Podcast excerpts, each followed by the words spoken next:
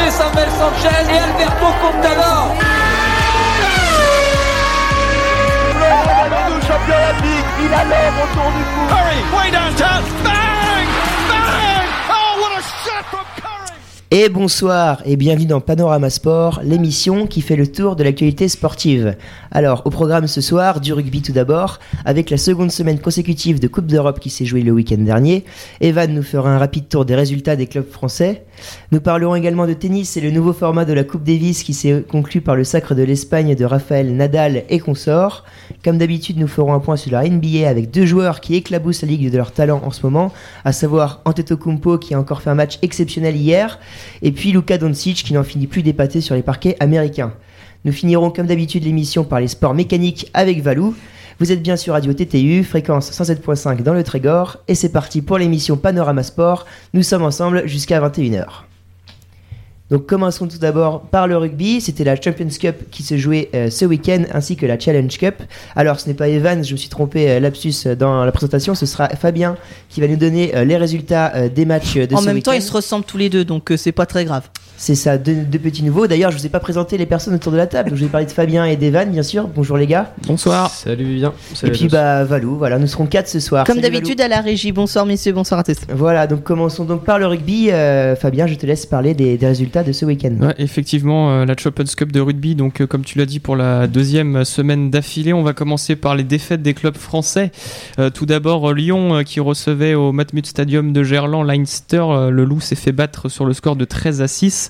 Euh, Lyon donc qui reste dernier de sa poule avec un point puisque Grâce, euh, enfin en tout cas, ils ont pris le point de bonus défensif dans ce match.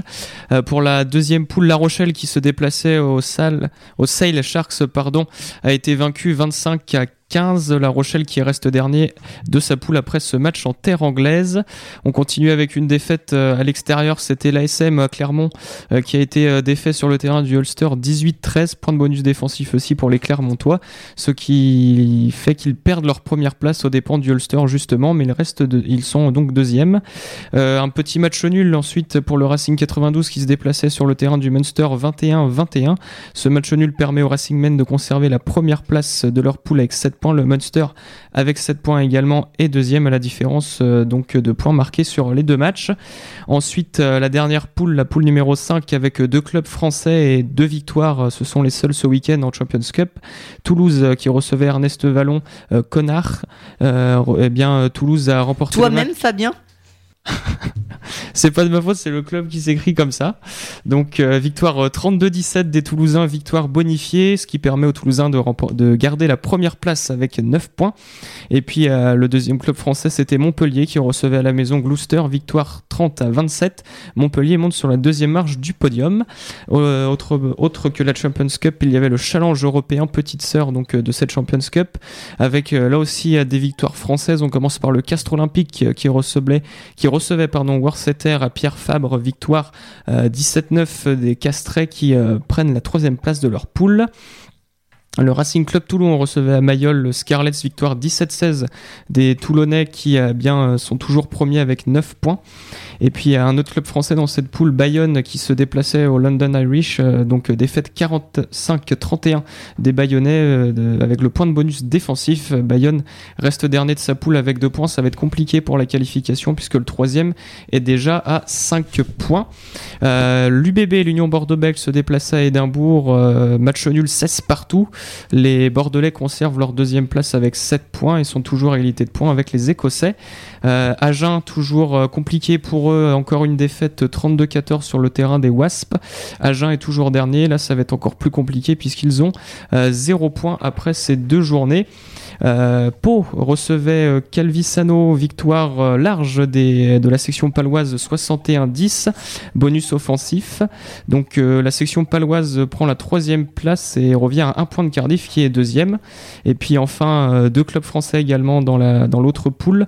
Le Stade Français a remporté son match sur le terrain du Zèbre Rugby Club 13-12. Le Stade Français prend la deuxième place avec 4 points, à égalité de points avec Brive. Brive euh, qui recevait au stade Amédée Domenech les Bristol Bears, euh, une grosse grosse défaite, 36-0 pour les visiteurs, comme quoi même au rugby avec Domenech on gagne pas beaucoup.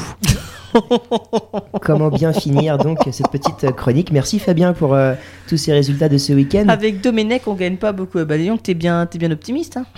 Et oui, et bien en tout cas, euh, encore un, un bilan mitigé euh, pour les clubs français, notamment donc en, en Champions Cup. Je relève deux victoires, un nul et trois défaites. Donc c'est encore très très moyen. Je sais que tu as regardé le match du Loup, notamment contre Leinster, le finaliste euh, en titre. Euh, défaite de très très peu. Lyon qui a qui aurait pu euh, qui a accroché longtemps euh, justement les finalistes en titre, mais qui a finalement euh, perdu au, au final.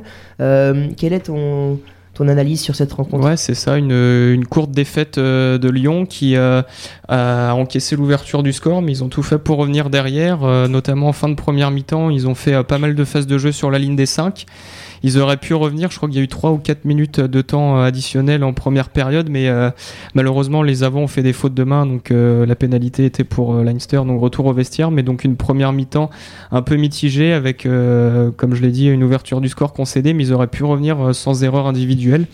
Et puis euh, la deuxième mi-temps, c'était un peu pareil. Euh, là encore, le Leinster était euh, un peu plus fort au niveau du score. Ils ont beaucoup plus marqué de points, mais euh, c'est vrai que le Loup aurait pu euh, aller chercher le match nul, voire la victoire s'ils avaient été un peu plus euh, réalistes euh, dans le jeu, parce qu'ils ont eu quand même pas mal de phases offensives et ils auraient, ils auraient pu gagner. Franchement, je pense qu'ils auraient pu gagner. Alors, Ouais, autant. mais- oui, Valou. Pardon, excuse-moi Vivien. Autant j'ai l'impression que le loup dans le championnat de top 14, ça marche sur l'eau, ça marche quasiment sur toutes les équipes, même les meilleures comme Clermont, comme Toulouse, comme euh, Montpellier. Montpellier, ça reste une bonne équipe quand même. Mais autant j'ai l'impression qu'ils ont du mal à franchir ce palier de l'Europe. Et bah là pour le coup, en tout cas, euh, l'Europe pour eux c'est terminé pour cette année puisque euh, le Loup est éliminé D'ores et déjà de la. Champions Cup puisque euh, avec leur défaite de la semaine dernière à Northampton, eh bien ils sont bons derniers du groupe à 7 points donc du premier et du deuxième qui sont donc le Leinster et Northampton. Donc Lyon qui a beau être leader de top 14 est éliminé de cette campagne européenne. Alors il y avait d'autres matchs également, La Rochelle qui se déplaçait sur le terrain de Sale euh, dans la banlieue de Manchester à Eccles. Eh bien La Rochelle s'est également incliné 25 à 15. Alors euh, du coup euh, La Rochelle a empêché à son équipe de Sale d'empocher le point du bonus euh, offensif. Euh, et puis euh, personnellement j'ai regardé le match et c'était c'est vrai que le score est assez trompeur puisque La Rochelle s'est faite marcher dessus tout au long de la rencontre. La Rochelle qui a notamment joué à 13 en fin de première mi-temps après un carton jaune et l'expulsion de, de Craig il me semble. Donc autant dire que c'était compliqué. La, La Rochelle qui a sauvé les meubles très très longtemps cette rencontre avant de prendre un essai en fin de match et puis finalement inscrire euh, des points euh, qui leur ont permis euh, du coup de- d'empêcher à Sale d'avoir un point du bonus euh, offensif supplémentaire. Voilà. Alors au classement justement euh, Exeter qui avait battu La Rochelle à de- domicile au premier match est premier de la poule avec 10 points, donc euh, deux victoires euh, assez larges sur ces deux journées. Sale est donc deuxième avec 5 points. Les Glasgow Warriors, contre qui jouera La Rochelle lors du dernier match, est, troisième avec 4 points. Et donc La Rochelle est bon dernier avec aucun point euh, d'inscrit pour le moment. La Rochelle n'est mathématiquement pas éliminée, mais devra compter sur une victoire d'Exeter sans que Sale prenne un bonus défensif. Euh, et euh, La Rochelle devra gagner avec le point du bonus offensif contre le Glasgow lors du troisième match pour espérer euh, se qualifier au, au goal average, en sachant que Sale c'est plus 4 et La Rochelle c'est moins 29. Autant dire que c'est vraiment un gros problème de maths et il faudrait vraiment un exploit pour que La Rochelle se qualifie. À vos calculettes.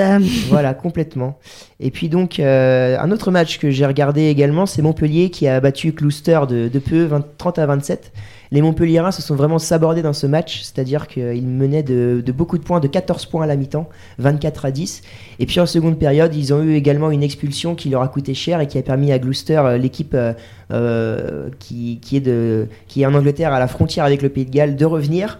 Et Gloucester a poussé en fin de rencontre et a failli renverser euh, le match en, en toute fin, mais Montpellier a tenu. Donc victoire 30 à 27 des Montpelliérains. Christophe, Christophe Furios manque beaucoup hein, au Montpellier, hein, j'ai l'impression. hein. Ouais, quand même gros match de Payog euh, qui est donc le, euh, le trans comment comment on appelle ça euh, Pas le trans- numéro Transfuge, 9 ou numéro euh, 10 le celui qui, qui transforme les pénalités. C'est euh, le demi de mêlée, demi de mêlée ou demi d'ouverture. Demi d'ouverture. je- ouais, là. je crois que c'est Numéro ça. 10, hein, je pense. euh, Ouais, le c'est forcément demi d'ouverture parce que le demi de mêlée il a le droit de taper aussi. Ah ouais, Non, mais tout le monde a le droit de taper, mais généralement c'est L'ouvreur, 9 et non 10 qui tapent. euh. c'est ça. Mais voilà, gros match de Payog qui a inscrit donc la moitié des points de son équipe et qui a permis donc à Montpellier de se- de s'en sortir euh, in extremis au GGL Stadium.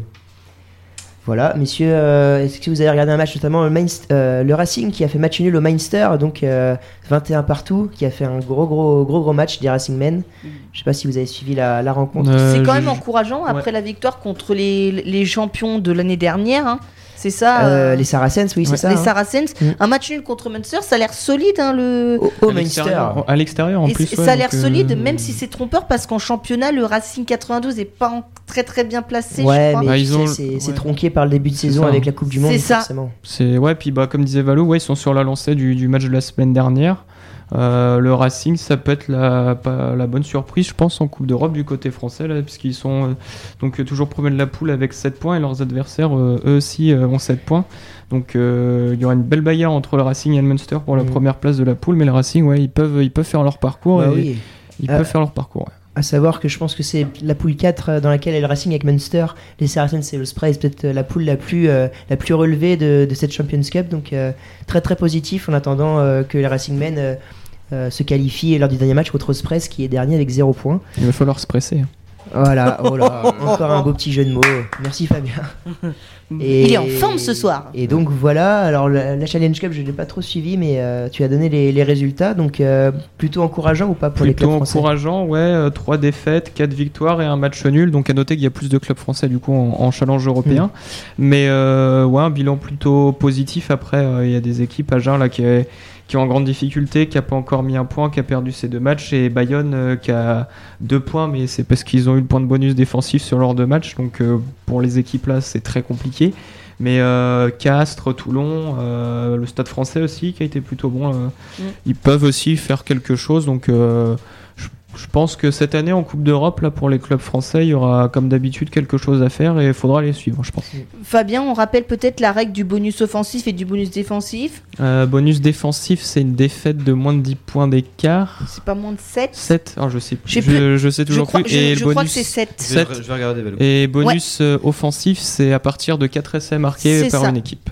Donc C'est euh, c'est pour ça que, par exemple, la semaine dernière, il y avait des équipes qui avaient remporté leur match, qui avaient 5 points et d'autres 4, parce qu'il y avait eu la victoire bonifiée, donc ça apportait un point de plus au classement euh, directement, donc euh, comme c'est le cas lors des Six Nations, comme c'était le cas lors de la Coupe du Monde, et comme c'est le cas en championnat un peu partout. Voilà. Merci Fabien pour ces précisions. Je pense qu'on a fait le tour donc de ce, de ce week-end européen.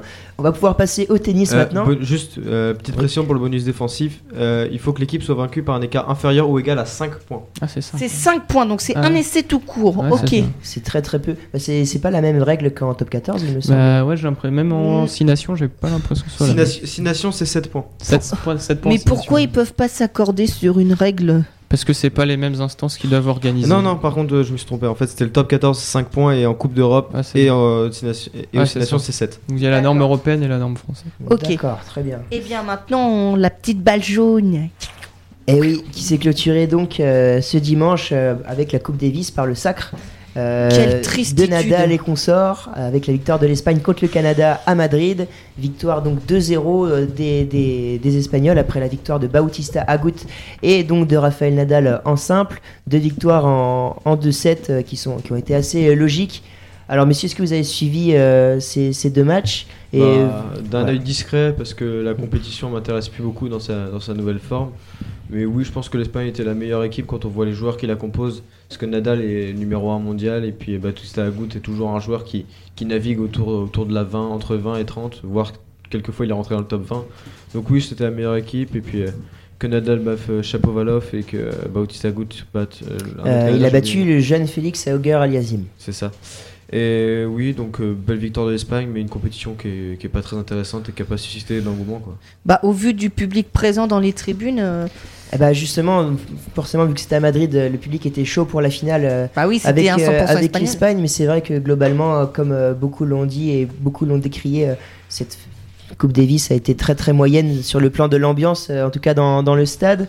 Quelle tristitude quand même pour une compétition de cette envergure-là. Alors pour rappel, c'est le premier sacre de l'Espagne depuis euh, 2011 donc, et Rafael Nadal lui euh, a fait euh, une semaine tout à fait euh, parfaite, impériale, hein, 10 sur 10 cette semaine avec 5 victoires en simple, euh, plus en double.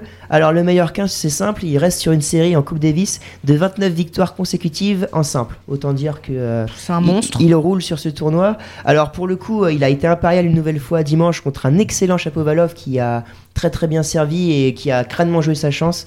Hein, J'ai eu l'occasion de suivre le match et c'est vrai que Chapovalov a, a, vraiment fait un très très bon match. qui a, il a d'ailleurs poussé Nadal au tie-break lors de du deuxième set. Euh, alors voilà, magnifique ambiance à Madrid, on l'a déjà dit. Alors, est-ce que ce nouveau format de la Coupe Davis est, est-il viable selon vous? Je vous demande ça dans le sens où, euh, euh, comment on a, suivi ça, mais ce week-end, chaque nation empochait 500 000 euros sur la semaine pour participer au tournoi. Donc les 500 000 euros qui sont partagés dans, les nations pour chaque joueur.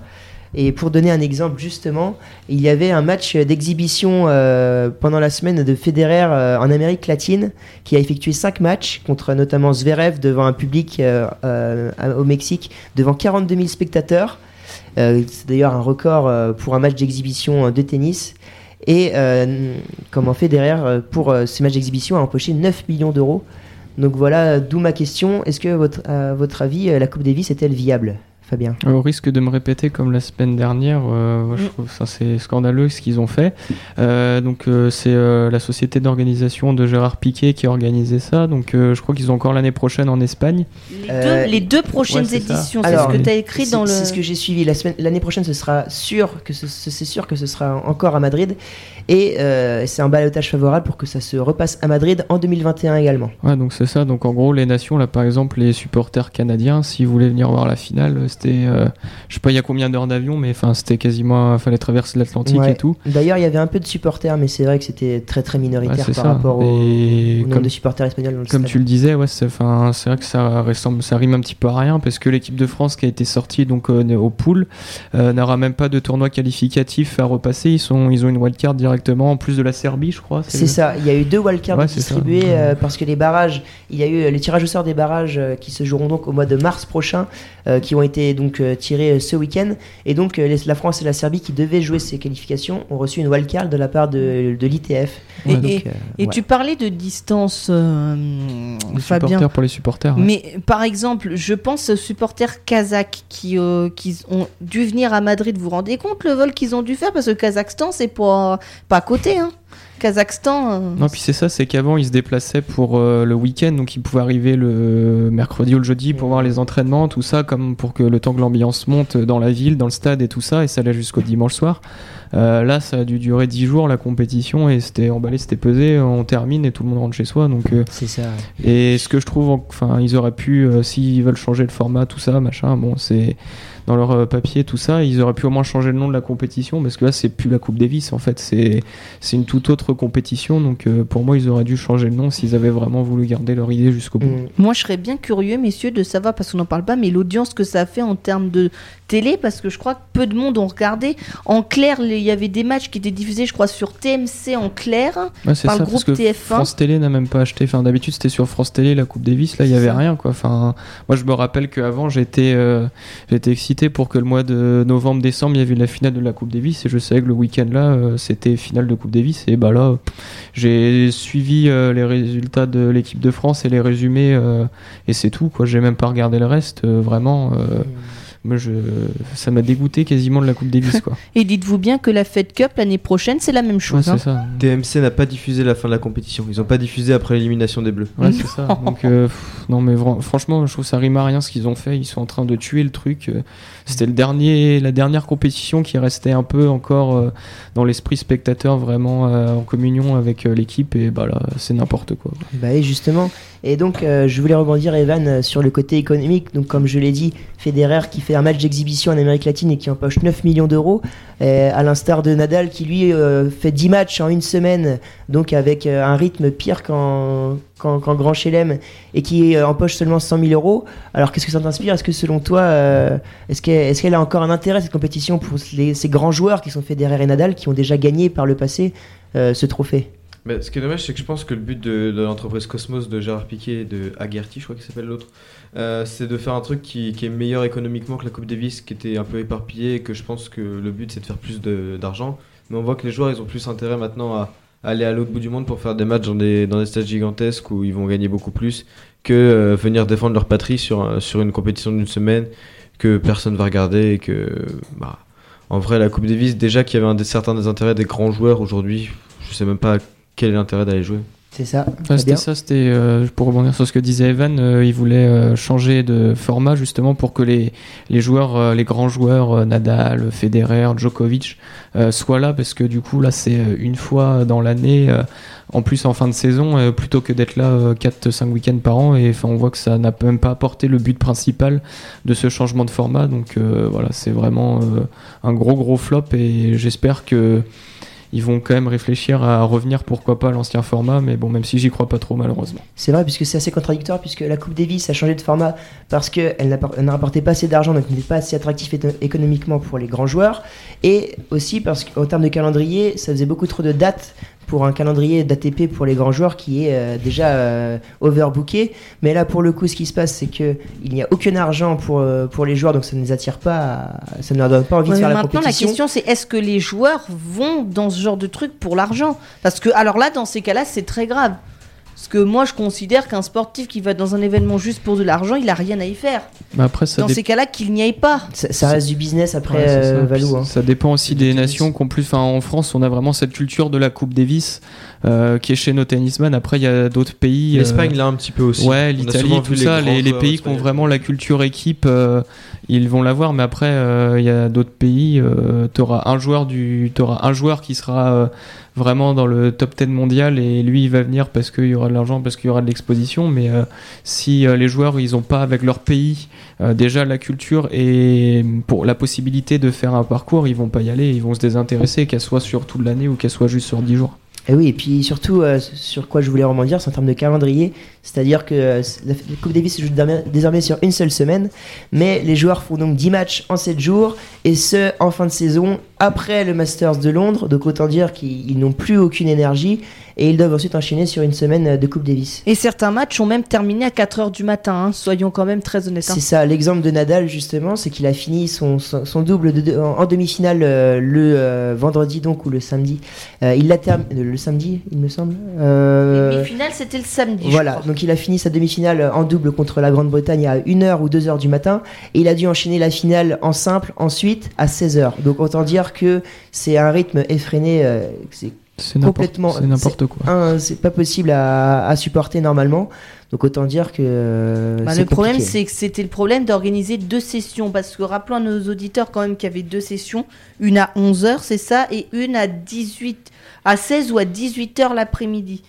C'était comme ça que c'était organisé, en tout cas pour les poules. Après les demi-finales, je sais, euh, quart de finale, demi et finale, je sais plus comment c'était organisé, mais la finale était tard aussi, était à 16h, je crois. Alors la finale était programmée à 16h et euh, entre les moments euh, de pause et euh, l'entraînement, il a démarré environ une heure et demie euh, plus tard, donc à 17h30. Donc autant dire que ça n'a, en tout cas, les horaires n'ont pas été vraiment respectés euh, pour cette finale, par exemple. Mais en, en tout cas, c'est vrai que le, le temps de pause entre chaque match pour ces, ces joueurs comme Nadal, par exemple, est complètement euh, impossible à gérer sur une semaine complète. L'argent, encore l'argent et toujours l'argent. Que Ouais. voulez-vous Le tennis c'est qu'est- qu'un sport quand même qui est vachement tourné vers l'économie. Il y a beaucoup de joueurs qui jouent euh, des tournois seulement pour l'argent. Quand on voit des, des, des grands tournois euh, classiques, pas, pas les grands chelems, parce qu'il y a toujours l'aura des grands chelems, mais on voit beaucoup de joueurs qui vont jouer dans des petits tournois, mais parce qu'ils sont accrédités avec des, des sommes mirobolantes. Ouais, c'est ce que Tsonga est-ce que, fait que, un- que un- vous trouvez un- ça normal, vous, qu'on joue pour l'argent? Bah après, Ça dépend les joueurs. T'as l'exemple de Tsonga là il y a quelques années qui devait jouer en Coupe Davis, euh, je sais plus c'était un quart ou une demi-finale, qui avait été faire un tournoi en Asie pour euh, justement prendre un beau chèque et il avait dû se blesser là-bas donc euh, on voit que outre l'aspect éthique on peut voir que même physiquement s'ils ont un, un aller-retour en avion à faire en un week-end même pour eux pour le rythme des matchs et tout ça enfin c'est c'est vraiment pas bon du tout quoi. Mais après, Valou, tu parles de- des joueurs qui jouent pour l'argent, mais après, ça, c'est dans tous les sports. Dans tous les sports, on va avoir des joueurs qui vont préférer la sécurité financière et on va en avoir qui vont plus jouer pour, euh, l'amour du jeu euh, et qui vont privilégier des tournois pour se remettre quand ils reviennent du blessure ou pour se préparer pour des grands chelems. Tandis que d'autres vont aller jouer des tournois, comme euh, Fabien disait, en Asie ou, par exemple Federer qui va jouer son match contre Zverev en Amérique du Sud pour de l'argent. Voilà, Voilà. c'était notre euh, instant tennis. Le coup de gueule euh, sur la PA Cup donc. Alors maintenant passons à la NBA messieurs. Valou je te laisse euh, lancer le, le générique. Oh,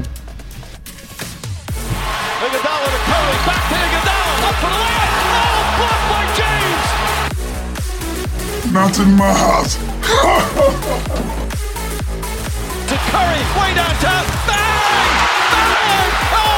shot from Curry! Cleveland! This is for you!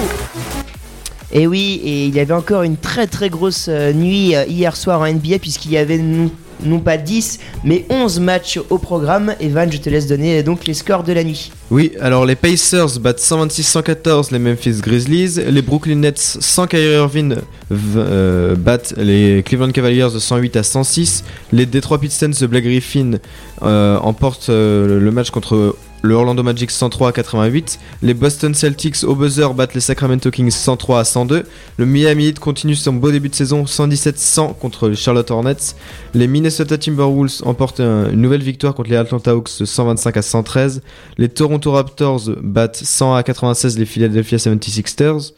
Euh, Portland a un sursaut d'orgueil et gagne 117 à 94 contre les Chicago Bulls.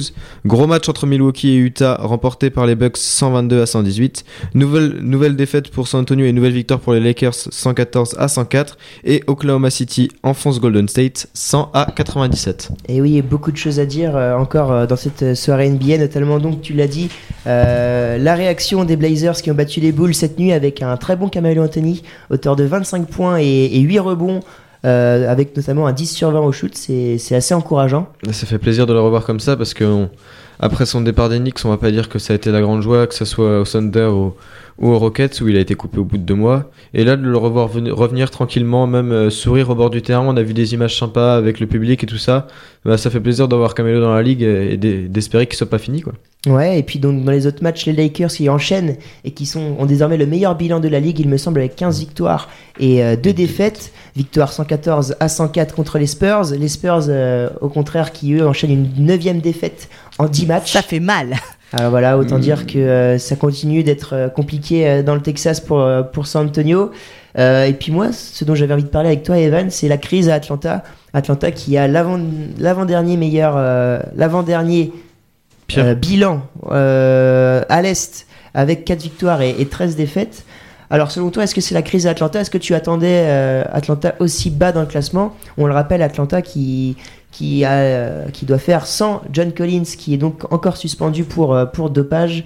Ton avis, toi, sur les Hawks, sur ce début de saison assez catastrophique? Bah, certes, le début de saison en termes de victoire, euh, c'est pas forcément ça, mais je trouve que le jeu est plutôt intéressant. Faut pas oublier qu'il y a quand même beaucoup d'absents, parce que tu parlais de John Collins qui est, suspendu, mais il y a aussi Kevin Huerter qui s'était bien intégré dans le système, qui manque depuis le début de saison. Mais euh, Atlanta, j'en attendais pas forcément beaucoup dans, cette saison, parce que ça reste une équipe très jeune qui a besoin de prouver, qui a besoin d'installer. Ils ont deux nouveaux rookies qui sont intéressants. DeAndre Hunter s'est bien installé. Cam Reddish, il a encore des phases où, où c'est compliqué, où on sent qu'il n'est pas totalement adapté au, au jeu NBA et qui continue sur la lancée de sa saison NCAA qui était pas dingue. Mais ouais, Atlanta, euh, bah, je pense que c'est une saison de transition où ils vont pas forcément aller chercher les playoffs. Ils vont même pas tenter d'aller les chercher. Mais c'est une saison où il faut faire progresser les jeunes, faut permettre à Triangle de devenir encore plus fort. Et le retour de, de John Collins et de Kevin Huerter, il peut être utile pour Mm. stabiliser un 5 majeur. C'est vrai que ça semble compliqué parce que Trae a encore fait un très très gros match hier, 37 points, 9 passes décisives et 6 rebonds en 35 minutes. Autant dire que c'est des stats notamment normalement mirobolantes et qui permettent de gagner un, un match. Donc voilà, autant dire que ça va être compliqué pour Atlanta cette année. Euh, dans les autres matchs dont j'avais envie de parler, c'est notamment la performance de, de Joel Embiid qui est complètement passé à travers de son match à Toronto. Toronto, on le Il rappelle. a fait un bid. Voilà, exactement. Un vrai bid, hein, puisque c'est la première fois de la carrière de Joel Embiid qu'il n'arrive pas à inscrire le moindre point lors d'un match fallait que je en. NBA. Alors, Embiid hier soir, c'est 32 minutes jouées sur le parquet, 0 points à 0 sur 11 au shoot et 0 sur 3 au lancer franc. Euh, 13 rebonds et 2 passes, il me semble. Enfin, autant dire que c'est catastrophique. On a l'impression un peu que les démons euh, de, de, de cet été, lors de la défaite au match 7 euh, euh, contre Toronto, avec notamment un buzzer beater au match 7 de, de, Kawhi. de Kawhi sont encore, sont encore là. Euh, un avis, toi, sur euh, cette non-performance de Joel Embiid Bah, Joel Embiid, le souci c'est que depuis le début de la saison, il n'est pas vraiment complètement rentré dans sa saison. C'est-à-dire que il a beaucoup, euh, pour être vulgaire, ouvert sa gueule pendant cet été, parce que c'est Joel Embiid, il aime bien ça, le trash talking, etc. Mais depuis le début de saison, euh, c'est en dents de scie, il joue pas tous les matchs parce qu'il y a du load management, euh, qu'il est un petit peu blessé. Euh, il fait des performances des fois euh, mirobolantes, comme tu disais pour Trey Young, mais euh, des fois il est moyen. Euh, L'intégration avec Horford, c'est pas encore euh, tout à fait ça. Et ce nouveau roster des Sixers, euh, même si euh, beaucoup avant le début de la saison parlaient du, du peut-être du meilleur 5 majeur de la ligue avec Ben Simmons, Josh Richardson, Tobias Harris, Al Horford et Joel Embiid. Ça clique pas forcément et Joel Embiid s'est fait punir par, par l'antithèse un peu de lui qui est Pascal Siakam, un gars plutôt taiseux, beaucoup très travailleur mais qui va pas aller dans les médias pour dire qu'il est revanchard de la saison dernière, etc. Mm. Et qui, qui lui a fait mordre la poussière hier soir. Bah oui, euh, en sachant que Joel Embiid avait déjà été suspendu euh, deux ou trois matchs en début de saison avec une. euh, Trois, je crois, les deux trois pris matchs, trois hein, avec une interca- intercation avec, euh, avec Kat. Est-ce qu'il a un manque de mental, ce joueur? Non, je pense pas parce que justement c'est quelqu'un qui a un très gros mental, mais il a peut-être un, un déficit dans les, dans les très grosses confrontations parce qu'il est tellement facile sur plein de matchs que quand il a une très grosse, euh, très grosse défense, que, parce qu'hier soir ça devait être, euh, j'ai pas vu le match, mais ça devait être Margazol qui était dessus, non? C'est ça, Marc Gasol qui, a- qui a mis des bâtons dans les roues, c'est le cas de le dire. Hein. Euh, Marc Gasol qui a encore fait un très gros match défensif. Qui est très bon en défense euh, dans la lecture du jeu, même si physiquement ça commence à être de plus en plus dur pour lui. Mais Mm. C'est ça. Mais pour rebondir sur Joel Embiid, euh, ses stats depuis le début de saison, c'est 21 points de moyenne, 12 rebonds et 3 assists. Autant dire que ça reste quand même pas mal. Hein. Embiid, on sait que c'est un, un joueur dominant euh, dans la ligue, mais c'est vrai qu'hier, il est encore passé complètement à côté de, de, de son match. À l'inverse, Toronto qui, eux, euh, continuent de dépater parce que après le départ de Kawhi, on n'attendait pas euh, les Raptors aussi haut dans, dans la ligue. Euh, les Raptors qui sont quatrième actuellement avec le deuxième meilleur bilan à l'Est, hein, égalité avec les Celtics et le Heat. Ton avis aussi sur ces Raptors qui sont encore une fois euh, épatants avec un Siakam et un Van Vliet euh, taille euh, All-Star, un Marc impressionnant en défense, et puis des petits jeunes qui font leur trou comme les Chris Booker ou alors les Rondé Hollis Jefferson qui vient des Nets et qui fait pas mal de bien dans la raquette. Ton avis toi sur ces, sur ces Raptors? Ce qui est très imp- impressionnant, c'est qu'en plus de la paire de, Kawhi, parce que Kawhi, il faut le rappeler, l'année dernière, il, y a 20 matchs qui manquent pendant la saison régulière, donc il savait déjà faire sans lui. Mais euh, là, le, fait que Laurie soit blessé aussi, Laurie et puis Serge Ibaka aussi. oui, voilà. Donc là, on a vraiment un Van Vliet qui est qui avait déjà step up à la fin des playoffs et qui continue sur sa lancée, qui est peut-être encore plus fort que pendant les playoffs. Et euh, Siakam, euh, l'année dernière, il est MIP. Il y en a qui parlent de le remettre MIP cette année. C'est Euh, ça, mais même beaucoup, beaucoup, expliquent que Van Vliet peut postuler à ce titre d'MIP pour justement euh, euh, prendre ce titre après son coéquipier l'an dernier. Ce qui est possible parce que l'année dernière, il était euh, 8, 9e homme de la rotation des, Six- des euh, pardon, pas des Sixers, mais des, des Raptors. C'est ça, il tournait à peu près à 10 points par, euh, Oui, de, moyenne par match, ce qui n'était pas ouf. Et là, alors il a que cette année, Quasiment doublé, voire même plus. Je alors je vais, je vais te dire stats, ça, mais c'est vrai que cette année, il, a, f- il fait un très très gros début de saison. Alors je vais te donner les, stats. Mais ce qui est impressionnant aussi, c'est que des joueurs qu'on n'attendait pas forcément à ce niveau-là, par exemple un Chris Boucher qui est, euh, je crois que ça fait deux fois qu'il est MVP de suite, mais de G-League. Et là, euh, Toronto a décidé de l'intégrer dans son roster cette année. Et il est impressionnant physiquement, tout ça, même si techniquement on sent qu'il est encore un peu frustre. Mais euh, ouais, des joueurs comme euh, Ronda Hollis Jefferson qui a gagné en efficacité par rapport à Brooklyn où il était assez peu efficace. Et euh, un OG Anunoby qui, re- qui revient de blessure euh, fait du bien aussi dans l'aile. Alors euh, j'ai les stats de Van Vliet justement cette année. Cette saison, Van Vliet, écoutez bien, c'est 19 points, 4 rebonds, 8 passes, ce qui est assez impressionnant en 38 minutes de jouer. Et l'an dernier, c'était 27 minutes de jouer pour 11 points. Alors le nombre de rebonds, je vais vous le dire, je le cherche. Ça doit pas être beaucoup vu la taille de Van Vliet, mais... Euh, ouais, il était donc à, à 5, 5 passes et 3 rebonds. Donc autant dire qu'il a presque doublé euh, ses stats en l'espace d'une saison, ce qui est assez impressionnant. Euh, Van Vliet qui permet donc aux Raptors de faire un début de saison assez fracassant. Et puis donc le dernier joueur euh, auquel je voulais parler euh, de cette nuit, c'est bien sûr Giannis Antetokounmpo qui a réalisé une, une, soirée euh, all-time euh, cette nuit avec euh, 50 points à 17 sur 31 au tir. Euh, donc 3 sur 8 euh, à 3 points, ce qui est assez notable pour euh, Janis qui, qui n'est pas un gros tireur à 3 points au départ. Euh, 14 rebonds, 6 passes, 2 contre et attention, écoutez bien, 0 ballon perdu en 39 minutes de jouer. C'est simple, euh, euh, euh, Antetokounmpo euh, a réalisé une performance all-time puisqu'il devient le quatrième joueur depuis les années 80 à réaliser 50 points plus de 50 points, plus de 10 rebonds et 0 balles perdues, euh, en même temps que Carmelo Anthony en, il y a 4 ans. C'était comme Michael Jordan en 88-89 et comme un, autre joueur, je vais vous retrouver son nom, il s'agissait de, alors si ça veut bien charger, un joueur de, Washington dans les années 80, euh, 86-87. Donc autant dire que euh, encore un gros match de Janis encore l'an dernier, ce qui m'amène à te poser une question Evan, Euh, on va pouvoir en débattre. En même temps que Doncic qui a fait un gros match contre euh, contre les Rockets la nuit d'avant le dimanche soir. Alors, est-ce que selon toi, euh, Doncic est actuellement le meilleur joueur de la ligue en sachant que euh, est quand même assez intéressant depuis le début de saison? Alors pour moi, il est dans la course du meilleur joueur de la ligue, ce qui est déjà très impressionnant à 20 ans, mais ce n'est pas le meilleur joueur de la ligue. Pour moi, il est, allez, disons, troisième dans la course au MVP pour l'instant. C'est-à-dire derrière Giannis et éventuellement LeBron. C'est ça, exactement. Et avec Arden qui est, qui est en embuscade derrière, parce que Arden, même si, l'impression visuelle qu'il donne est pas forcément euh, au goût de tout le monde, il y a un, un certain scoring qui est all-time et euh, qui, ra- qui se rapproche de joueurs comme Michael Jordan ou, ou comme Kobe Bryant dans ses meilleures années. Mais euh, Doncic, c'est très impressionnant ce qu'il fait parce qu'il a un impact sur son équipe où il fait mieux jouer ses coéquipiers, ce qui n'est pas le cas d'Arden par exemple. Mais euh, LeBron a aussi ce- cet impact-là et Giannis l'a également. Et euh, je trouve que euh, le fait que LeBron et Yanis aient les deux meilleurs bilans de la ligue, euh, il y a une victoire, une défaite d'écart. Je crois que Milwaukee a trois défaites et que Los Angeles en a que deux. C'est ça. Mais oui, que Giannis est capable de leader une équipe comme ça alors qu'il n'a pas encore 25 ans. Et le fait que LeBron revienne sur ses meilleures années qu'il avait eues au Heat, je trouve ça très intéressant et que Doncic est encore un cran derrière ces deux joueurs-là. D'accord, en sachant que Doncic a marché sur les Rockets encore euh, la nuit euh, dernière. Euh, pour la stat, sur les quatre derniers matchs, Doncic, c'est plus de 30 points et plus de, de 10, euh, 10, 10 passes, il me semble. Oui, Il est ça. à peu près en triple-double de moyenne depuis le début de saison, ce qui est assez, assez affolant.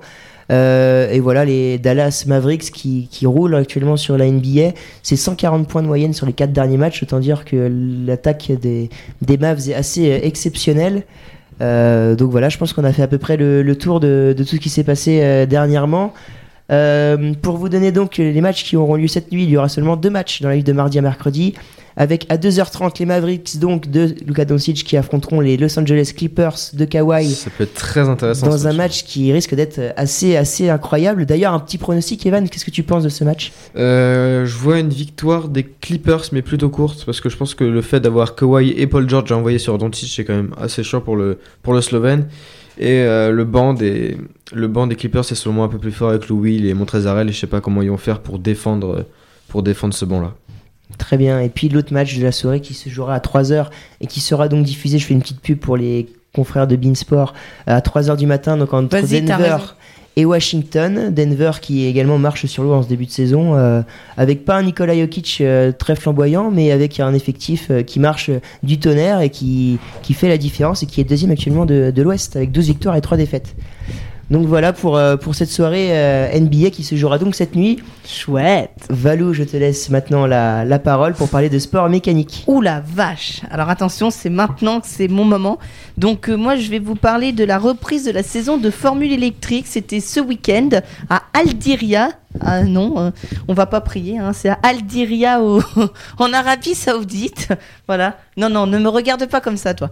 En, Arabie Saoudite, donc deux courses qui étaient euh, prévues. Euh, Il y en aura 14 sur toute la saison. Alors la prochaine est dans longtemps. Ce sera à Santiago du Chili. Ce sera dans d'un mois et demi. Ce sera au mois de janvier 2020. Voilà. Et je vous donne d'abord une date si ça vous intéresse d'aller voir à Paris. C'est l'IPRI de Paris. Ce sera le 8 avril cette année. En espérant qu'il fasse meilleur que l'an dernier parce que l'an dernier on avait une droit à une super course sous la pluie. Alors il y a eu deux courses. Alors euh, des, voitures qui sont les mêmes que l'an dernier. Juste on, on recontextualise au niveau des règles de la formule électrique. Euh, la formule électrique, ça se déroule, c'est un week-end qui se déroule presque, c'est un condensé sur une journée. C'est-à-dire qu'on a deux séances d'essai libres, euh, une de 45 minutes et une de 30. Ensuite, on a une séance de qualification, mais alors attention, c'est pas pareil qu'en Formule 1. Là, il y a 24 voitures. Cette saison, c'est la première fois qu'il y a autant de voitures. Donc, ils organisé ce qu'on appelle des groupes, des groupes de six pilotes qui sont faits par rapport à leur classement au championnat du monde des pilotes. C'est-à-dire que les pilotes classés de la première à la sixième place sont partis du premier groupe et ainsi de suite. Ils partent chaque groupe pour 6 minutes pour réaliser un chrono.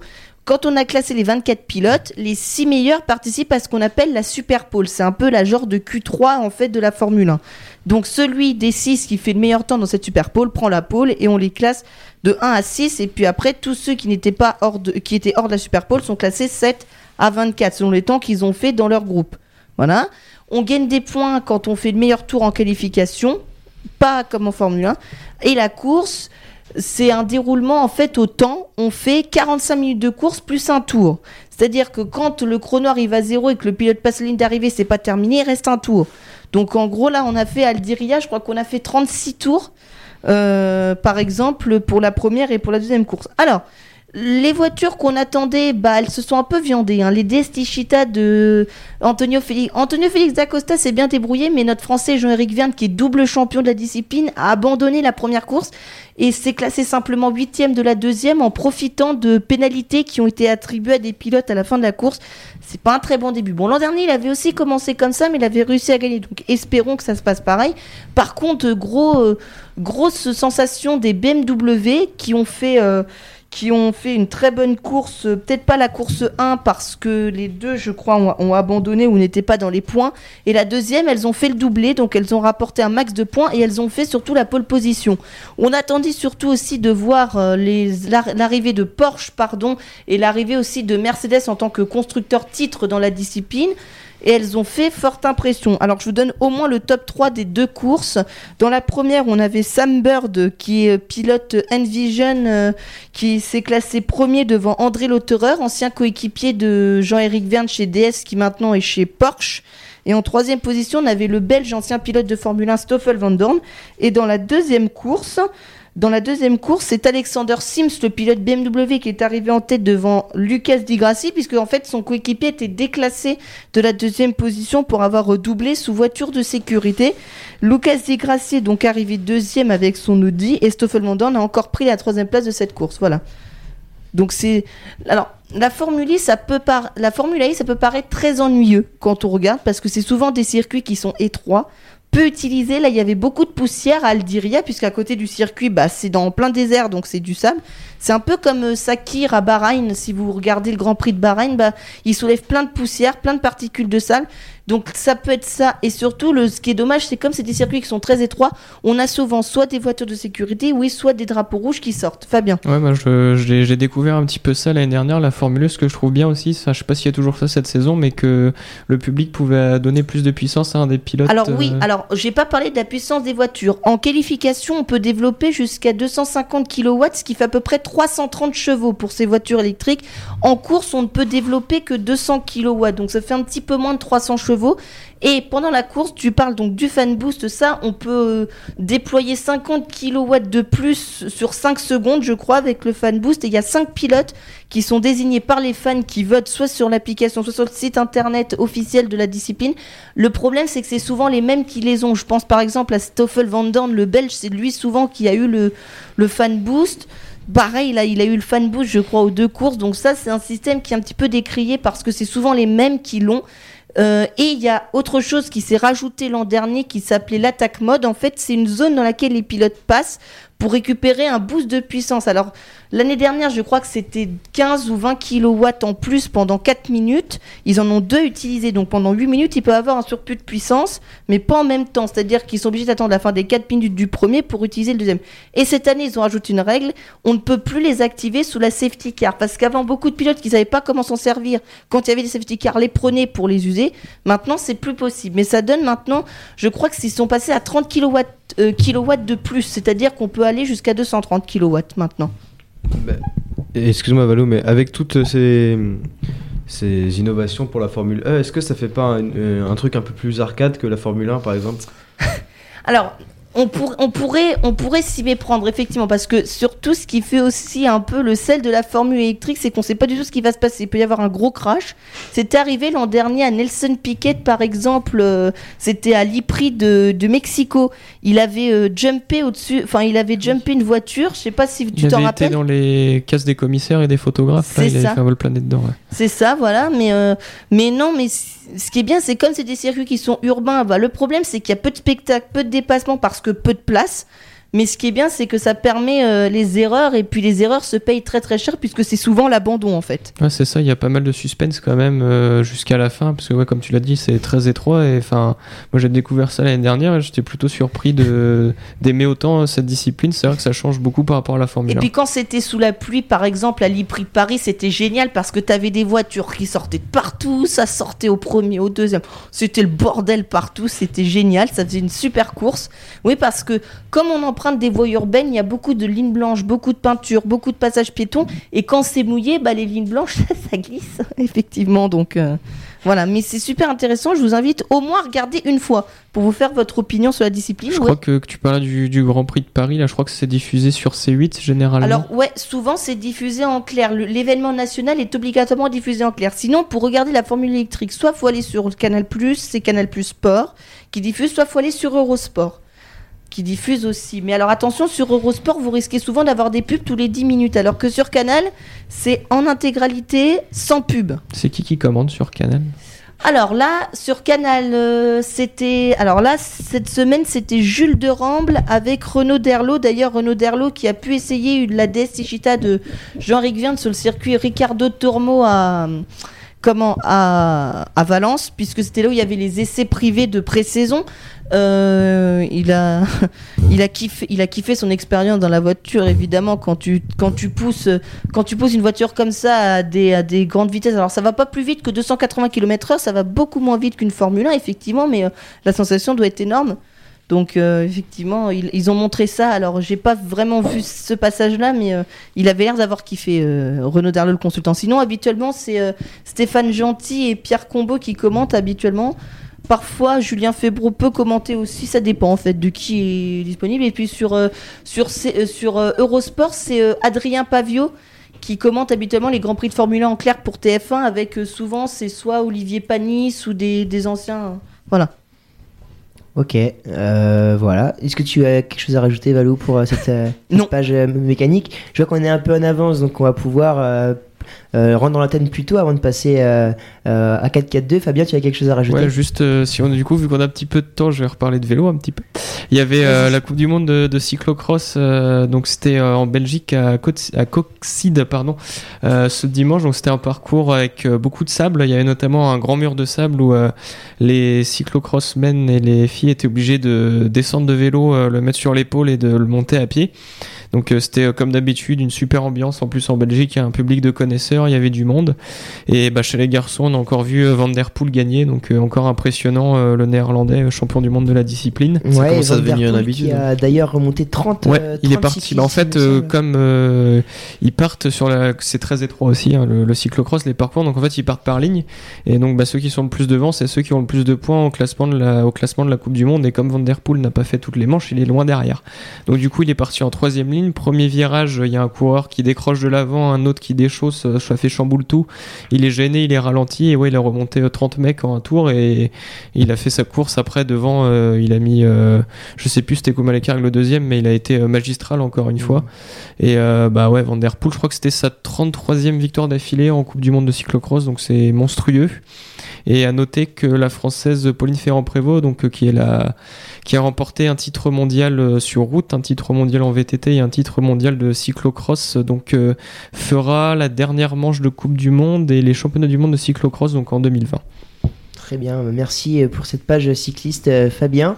Euh, moi, j'avais une petite, euh, une petite page à donner aussi en boxe, puisque ce week-end à Saint-Malo, donc euh, euh, en Bretagne, dans notre euh, beau euh, pays local, se jouera donc un gala de boxe euh, au stade de Marville, euh, organisé par le Central Ring Malouin, qui est donc le club euh, de, de pugilisme euh, du coin.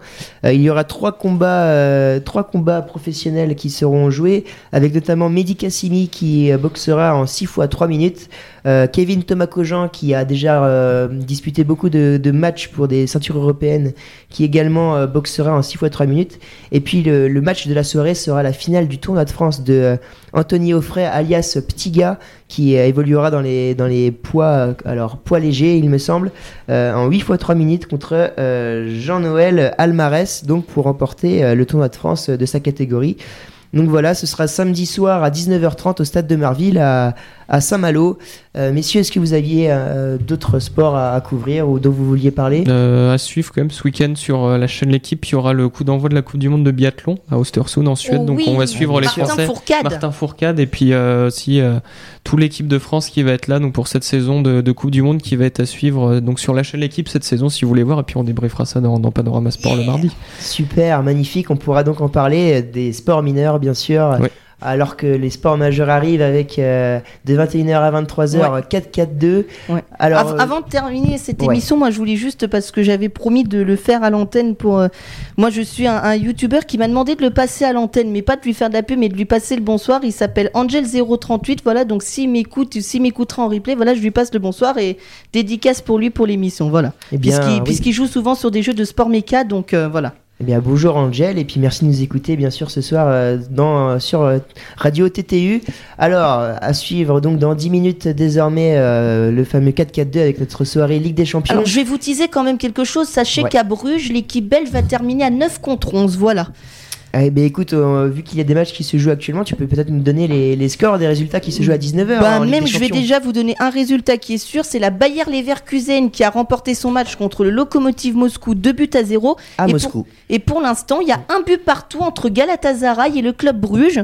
Et donc Bruges qui a terminé, qui va même terminer à 9 contre 11 parce que le buteur a retiré son maillot, mais il avait déjà été averti. Donc Oh il a pris un carton rouge. Bien joué. Et je crois qu'il y en a un autre qui a pris un carton rouge, je crois, parce qu'il a contesté. Donc il a pris aussi un deuxième carton jaune, égal carton rouge. Deux cartons jaunes un peu bêtes quand même. On peut dire du coup les Belges ils sont ils reviennent vraiment à discuter beaucoup beaucoup derrière hein, quand ils perdent.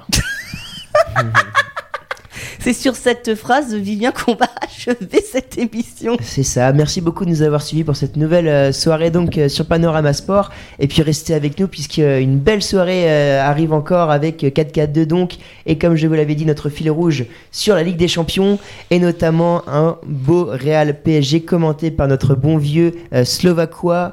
Euh, J'ai nommé euh, Louis Floch. À tout de suite sur 4-4-2. Nous nous retrouvons donc dans euh, quelques minutes. Merci à tous de nous avoir suivis. À bientôt. Ciao, ciao Ciao.